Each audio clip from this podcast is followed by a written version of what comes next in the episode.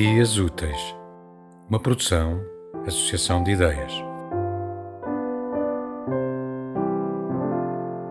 Dois minutos e meio até passar o comboio. Faltam dois minutos e meio. Parece pouco, mas é suficiente para te dizer tudo o que quer enquanto espero pelo comboio. Um bilhete de três linhas faria o mesmo efeito, mas não deixei nada a não ser o que pertencia àquela casa, àquela outra vida que só foi minha por engano. O Pedro não para de saltitar de um lado para o outro e fazer perguntas na sua voz pequenina. Seguro-lhe a mão, seguro-me. Digo-lhe que falta pouco. Está na idade dos porquês. Torna as distâncias e as esperas sempre mais longas, intermináveis. Mas hoje não falou em ti e talvez não sinta muito a tua falta. Quiseste-o por capricho, porque te diziam que estava na altura. Planeavas dar um neto aos teus pais e mostrar-nos como bibelôs num móvel. Mas uma família não se faz de aparências.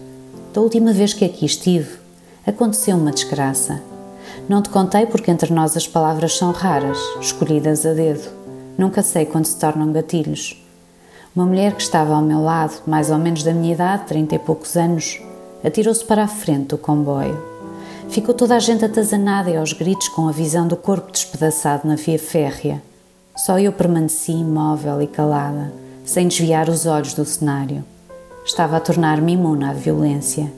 Ocorreu-me isso e outras coisas mais. Talvez aquela mulher tivesse tido os seus dois minutos e meio para refletir no que ia fazer. Ou não, sabe-se lá. O desespero tem mão de ferro e por vezes leva-nos de arrasto. Sabes o que pensei em primeiro lugar? Pelo menos a desgraçada não deve ter tido tempo de se arrepender. E depois lembrei-me que podia ter sido eu no lugar dela. Se calhar fui eu, e já cá não estou.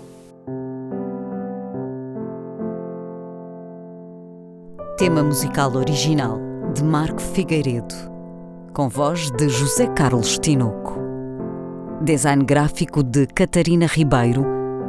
Consultoria técnica de Rui Branco. Concessão e edição de Felipe Lopes.